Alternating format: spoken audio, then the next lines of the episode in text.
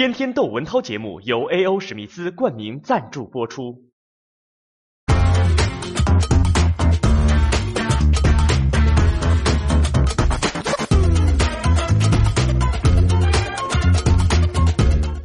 哦，这是韭菜的，这个是这是茴香的，茴香的哦两种，两种。，这是我们最传统的。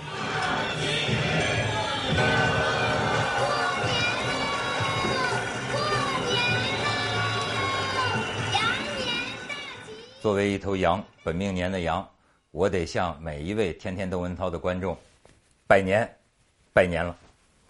我现在在石家庄我的父母家里，我们刚刚看完春晚，这个是我父母的家啊，有点简陋，但是儿不嫌母丑，子不嫌家贫嘛。而且我母亲也不丑，而且家贫也应该是儿子的责任，应该让父母亲过得更好些。我们家呀，这个前几年，这个看春晚啊，实际他那儿就是个半生，因为我们的饭桌要是聚餐呢、我们就看不见摆在另一边的电视机。今年呢，我们还改革了一下，把我们这个饭桌啊搬到了电视机前边，所以呢，刚刚这算是啊，看着春晚过了这么一个年。其实呢，我觉得春晚啊，已经是连接老中青少几代人的一个纽带，甭管它好看难看。你看我那个小侄子，一直在低头看他那个 iPad，玩他那游戏，什么这春晚眼皮儿都没抬一下。可是呢，他至少是坐在老人旁边。真正爱看春晚的是我父亲，呃，我们几个，我估计如果是不跟父母亲过春节的话呀，现在都未必还看春晚了。所以春晚啊，实际现在还真的是一个把全家人能够聚在一块儿的这么一个东西。你看，电视机在中国人的客厅里占有核心的位置。呃，过去啊，可能这个最核心的位置是祖宗牌位啊，是神龛，是什么神像。但是你看，电视机代替了这个位置，它是家庭装修的一个核心。其实要照我个人觉得，这已经是挺没劲了。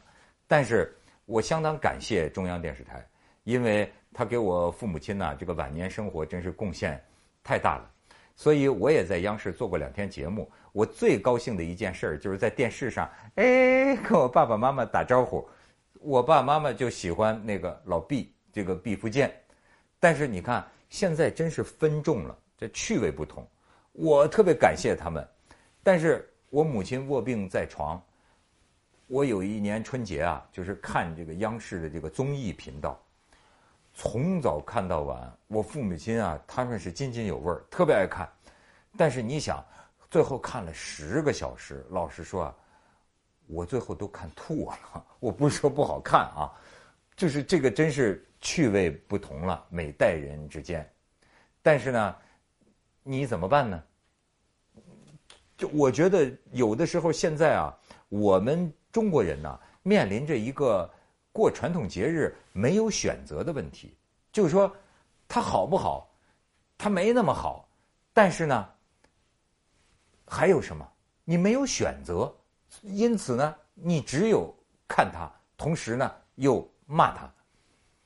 那今年的春晚我刚看了，我的感觉，我的感觉其实没什么特别感觉，其实还不错了。我觉得今年春晚其实还算不错了，也就是那么回事儿。呃，好像有个投其所好的小品啊，把我逗乐了几回，但是反倒是啊，这个是赛前不能说赛前了，事前关注度比较高，媒体爱炒作的那个所谓的反腐相声，陕西那俩小伙子讲的，哎呦，那可真是只有反腐没有相声啊。这说明啊，你题材能够扩宽一些，当然对相声有好处，但是不等于说命题作文就能带来笑声。这一点其实这俩年轻人事前也意识到了，他们说呀，说是我们还是主要要让这个相声啊逗乐大家才是首要的，但是也不知道怎么搞的，最终你看他们还是没能打破这个魔咒。什么魔咒呢？就是春晚就是相声的止笑贴。当然，最早以前我一开始看春晚的时候，相声是可笑的，马季说的相声，还有那个牛群那个领到冒号那个都还是可笑的呀。但是这些年还真是，你哪怕就是郭德纲都没有打破这个魔咒。我觉得啊，虽然年年有很多革新，但是呢，春晚还是那个味儿。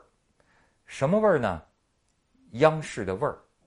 一个电视台啊，有一个电视台的味儿，拿鼻子闻都闻得出来。比方说，你闭上眼睛都知道芒果台的味儿啊，你闻闻你就知道台湾电视的味儿。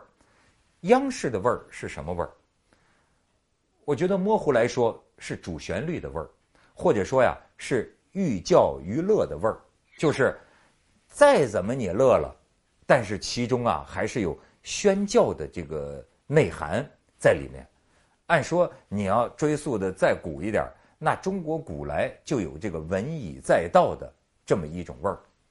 这种味儿啊，要是玩好了，那自然是相当的牛，相当的高大上；但是要玩不好啊，也容易有一股这个。怎么说呢？陈腐的味儿。但是呢，谁也别说谁，这种味儿我自己血液里都有，因为啊，我们是在央视的这个味儿里长大的，以至于现在你让我上舞台，好家伙，只要那个音乐一起，噔噔噔噔噔噔噔噔噔，哎呦，我就这个激情涌上来，我就要朗诵，即便没激情，我这个调调就出来了。不用学的，它已经内化到了我们的这个骨子里头了。甚至于，我曾经说过啊，就是一代中国人呐，失去了原有的语言。比如说，我有一次去景德镇，就是那个集贸市场上啊，卖东西的，就卖这个针头线脑的这个东西的。按说解放前过去它是有吆喝的，现在也没有吆喝了，但是。它是什么味儿啊？它是央视播这个宣传稿的这个腔调，可是呢，他说的内容呢是卖东西，所以你一听有点意思，就是说，快来买呀，快来买，五块钱一件，五块钱一件，你听着就是，呃，有一种有一种错愕，其实，但是这个呢，也已经成了我们的自然。所以，主持人你看在台上总是忍不住这个高喉咙、大嗓门这是为什么？甚至于啊，说个笑话，他都是激昂高亢的。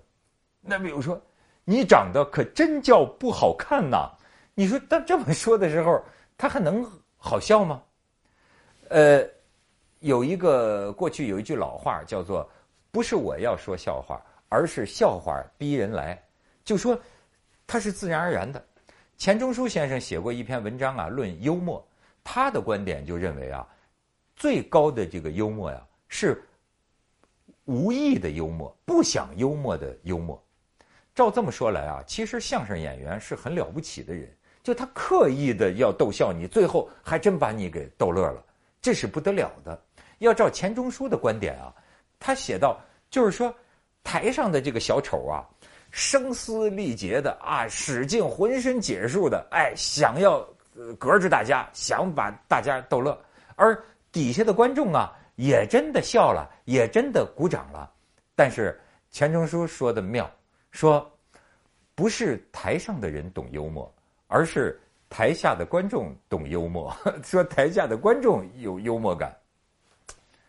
所以我就觉得这个高喉咙大嗓门儿。其实也不是这个央视的独家，嗯，你说台湾的综艺节目，这吴宗宪也是声嘶力竭，呃，香港那个综艺嘉年华这种节目，好家伙，你像曾志伟那嗓子，他也是就是也也是这样吼叫，好像高喉咙大嗓门这是华人的娱乐，我觉得你看。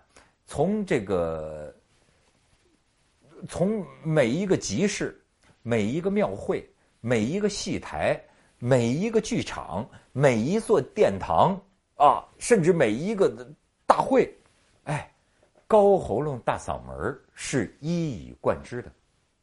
所以啊，你还不要老嘲笑说有些中国游客高喉咙大嗓门咱们呢，咱们是是压不住的。这这这是咱们这个自来的一种东西。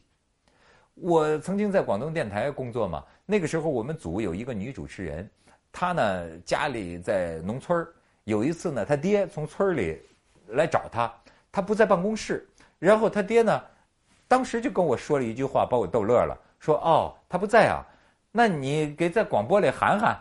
”我一听就知道他对广播电台的理解。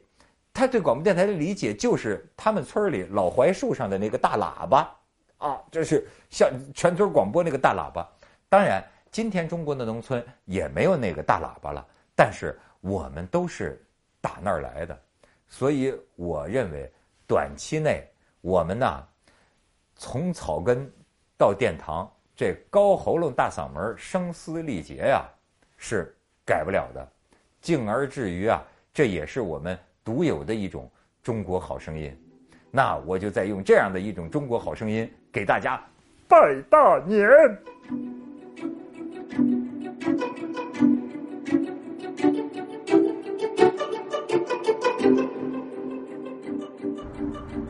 瞧瞧，北京蓝，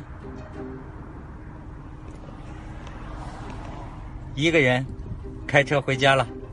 大年三十中午的北京，天上地下都空旷。大年三十的北京，竟然看见了西山。